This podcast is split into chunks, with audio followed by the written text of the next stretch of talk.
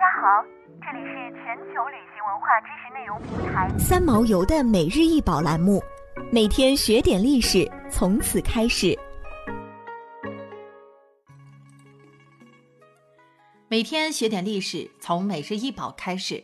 今天给大家介绍的是吴王夫差矛，为春秋时期文物，全长二十九点五厘米，一九八三年于湖北江陵马山五号墓中出土。矛身与剑身相似而较短，通体装饰简洁划一，中线齐脊，两面脊上均有血槽，血槽后端各注一兽头，矛体满是菱形几何暗纹，血槽下部是以小型兽面，似为龙首，与血槽相配，宛若一条凌云直下的飞龙。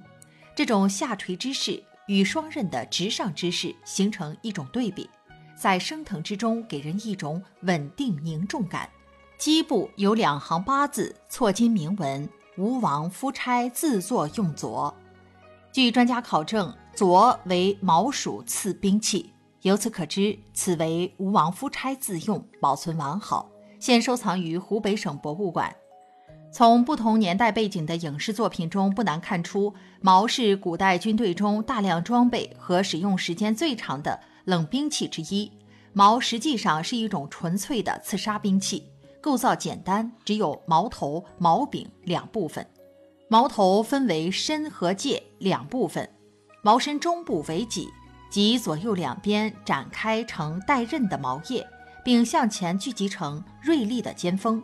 有的戟两侧带凹槽，称血槽，有引血一说。矛头刺入人体时出血进气。以减少阻力，介是用来连接戟的直筒，下粗上细，便于装柄。为防止拔毛时矛头脱落，有的矛鞘两边铸有环状钮，可用绳穿过，把矛头牢牢绑缚在柄上。青铜器在铸造时应为纯黄色，但时至今日看到的青铜器则大多呈现出铜绿色，这是因为生锈的原因。但如果保存得好，在出土之后仍会呈现出黄色。吴王夫差矛就是一件完整如新的青铜兵器。此器造型独特有巧思，锋刃线条平滑流畅，刀锋附近为曲刃，便于矛刺的动作。这种设计显然不同于冷兵器时代西方的剑刃，西方多用于劈砍，所以大多数为直刃。想要鉴赏国宝高清大图，欢迎下载三毛游 App，更多宝贝等着您。